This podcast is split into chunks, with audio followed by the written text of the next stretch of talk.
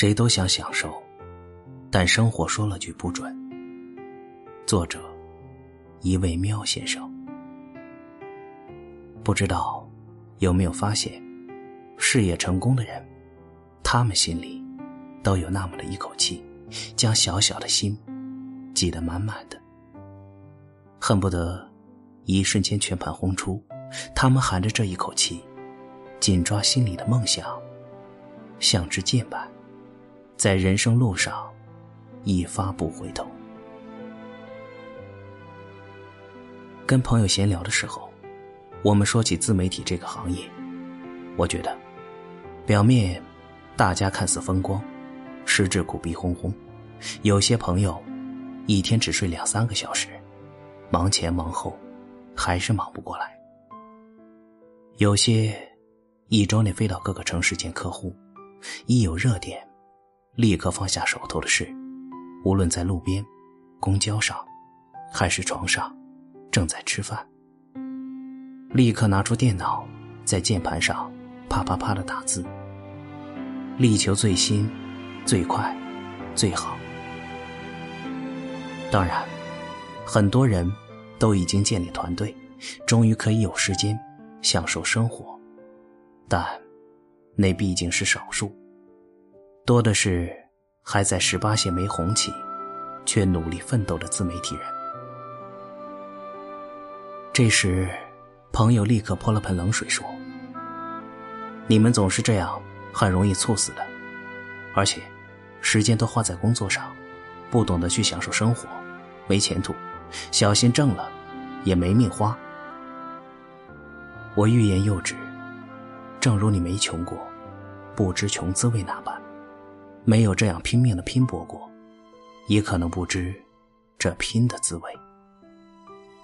根本就没时间去想享受生活这回事儿。正当写这篇文章的时候，刷了一下朋友圈，看到一位很欣赏的作者，鼹鼠的土豆，发了条朋友圈说：“如果你觉得累，就想想我，照顾刚满月女儿之余，每天都要读书。”看稿、写书评、写专栏，他属于那种一语中的的作者。之所以写这句话，笃定是每天有很多人对他刚生完孩子却立刻投入工作而有所疑问。之前在他的书评群里，刚生下女儿不到几个小时，便立刻到书评群里约聘，很是佩服。不知道。你遇见过多少位刚出产房便立刻想到工作的人？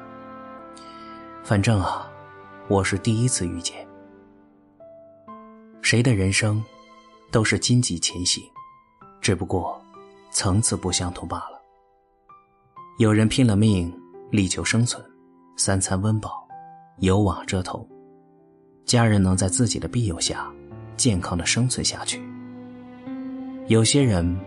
可能生来富贵，但富贵，并非他们一生能安逸的理由。为了将这份富有继续延伸下去，为了日后子孙仍旧拥有好生活，这些人或许肩上有着比常人更大的压力。生活更高层次的享受，是来自为未来奋斗的过程。这大半年来。男朋友一周内，几乎有三天时间，是在公司加班到十二点才回家。第二天，又早早的跑去公司继续工作。我也如同很多外人般不了解，有什么工作，第二天早点去做不行吗？偏要等到晚上。前几天，终于有时间跟他好好说话，了解到公司的业务太多，每天的上班时间都忙不过来。因为他是位设计师，只有他的稿子做完，销售才能拿着这份设计稿去见客户，至关重要。只有加班来做，做更多的单，才能有更多提成。我问他：“那是你们老板问题啊，为什么不多请人？为什么要让客户改来改去？这样你身体会熬不住的。或者再找一下。”有没有更轻松的公司吧？问完过后，觉得自己很脑残。哪有赚钱多、又轻松的工作呀？他回答：“其实，老板也是知道的，但暂时没有更好的解决方法。我也想轻松一点，享受一下生活。但一旦我停下来，家人谁来养？哪里有钱能跟你结婚？哪里有钱买房买车？就更别谈生小孩之类的事了。”前途迷茫，后退艰难。我们绝不向生活屈服，多是因为生活从没给过自己退路。其实啊，每个人都一定会有这样的时期：晚睡早起，囫囵吞枣的吃饭，一天二十四小时不睡觉，就是工作，忙碌的脑海里只有工作。这段时间熬过了，才有资格谈享受生活。多想抱紧他，给他的血槽里充满能量。二十八岁这个年纪，也正是很多年轻人在职场上摸爬滚打几年后，正有创业想法的年龄段。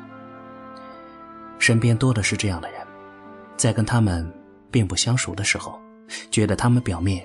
很是风光，一会儿飞去上海、北京，一会儿飞去国外，正是置工作于娱乐吗？后来跟几位创业中的朋友相熟后，从他们口中才得知，他们休息时间少，饭经常不按时吃，连睡觉都想着工作，经常无法入眠。不是不知道晚睡不好，也不是不知道要按时吃饭。是生活，总有各种各样的措手不及，打得你落花流水，而你又宁死不屈，继而披荆斩棘。朋友叶子公司里的老板，正是这样的年轻创业者。公司是外贸公司，一般跟客户沟通的时间都是在晚上。叶子说，经常在凌晨半夜的时候，收到老板的信息，要处理这个。那个事情，然后第二天，老板又早早的来到公司，跟供应商忙前忙后。在朋友眼中，他老板就是个铁人，只会工作的铁人。就这样，公司慢慢的越做越大，相继有了几位能独当一面的人，为他分担工作。老板终于相对闲了点，有时候呀，还能在朋友圈。看到他晒出旅行照了。他一生奋斗，除了对工作的野心之外，更多的是想在未来享受生活的生活，问心无愧。有时候看似生命很短，实际也很长，你需要专心致志的去完成一件事情，然后再做你自己。这几年里，多了很多因工作劳损，从而猝死的人。因此警醒着我们：工作重要，但生命至上啊！我们听过很多道理，可依然没能很好的过这一生。每个人总会有那么一段难熬的日子，生活不像自己的，连心也在工作上，也总有些奋斗，不分地点，更不分时间，只想拼了命的扎头进去。努力做好手头上的事情。如果我们对这份难熬的日子只有恐惧，一心想着如何享受，没有在应该奋斗的年龄奋斗的人，那么注定一生碌碌无为。谁不想吃喝玩乐？